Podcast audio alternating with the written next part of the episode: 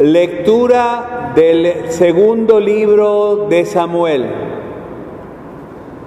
En aquellos días el Señor le habló al profeta Natán y le dijo, Ve y dile a mi siervo David que el Señor le manda a decir esto. Cuando tus días se hayan cumplido y descanses para siempre con tus padres, engrandeceré a tu Hijo, sangre de tu sangre, y consolidaré su reino. Él me construirá una casa y yo consolidaré su trono para siempre. Yo seré para él un padre y él será para mí un hijo. Tu casa y tu reino permanecerán para siempre ante mí y tu trono será estable eternamente. Palabra de Dios.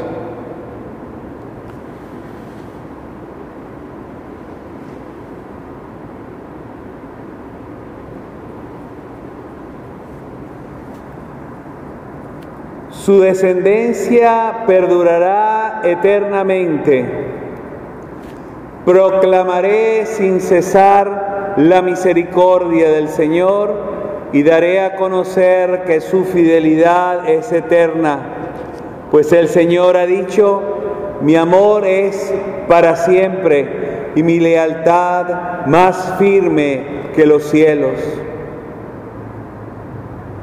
Un juramento hice a David, mi servidor, una alianza pacté con mi elegido.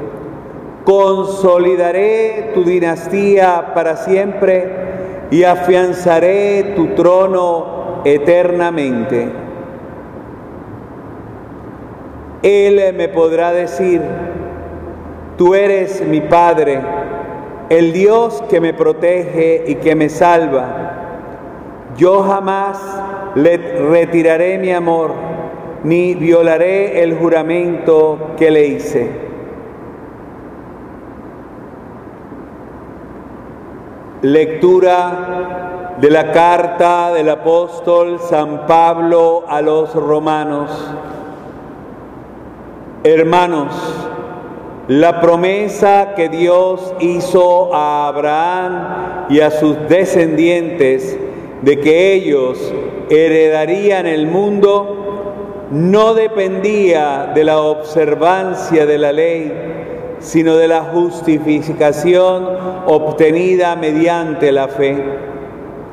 En esta forma, por medio de la fe que es gratuita, queda asegurada la promesa para todos sus descendientes, no sólo para aquellos que cumplen la ley, sino también para todos los que tienen la fe de Abraham entonces Él es Padre de todos nosotros, como dice la Escritura. Te he constituido Padre de todas las naciones.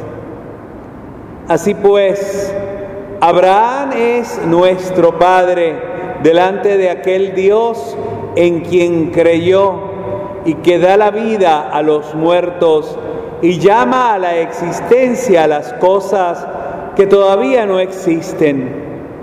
Él, esperando contra toda esperanza, creyó que habría de ser padre de muchos pueblos, conforme a lo que Dios le había prometido. Así de numerosa será tu descendencia. Por eso Dios le acreditó esta fe como justicia. Palabra de Dios. Honor y gloria a ti, Señor Jesús. Dichosos los que viven en tu casa siempre, Señor, te alabarán. Honor y gloria a ti, Señor Jesús.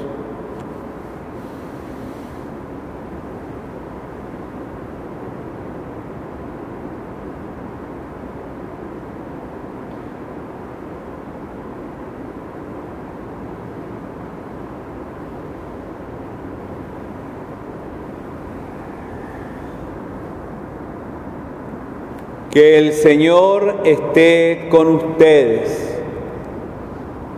Lectura del Santo Evangelio según San Mateo.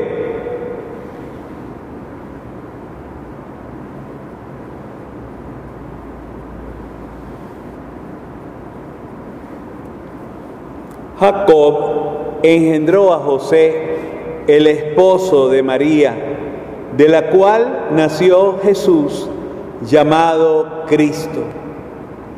Cristo vino al mundo de la siguiente manera.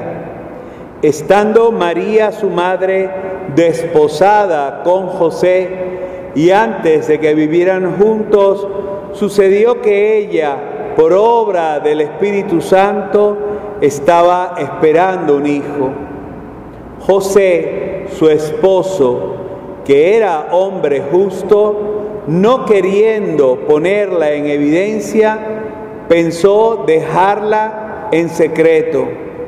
Y mientras pensaba en estas cosas, un ángel del Señor le dijo en sueños, José, hijo de David, no dudes en recibir en tu casa a María, tu esposa, porque ella ha concebido por obra del Espíritu Santo darás a luz un hijo y tú le pondrás el nombre de Jesús, porque él salvará a su pueblo de sus pecados. Cuando José despertó de aquel sueño, hizo lo que le había mandado el ángel del Señor. Palabra del Señor.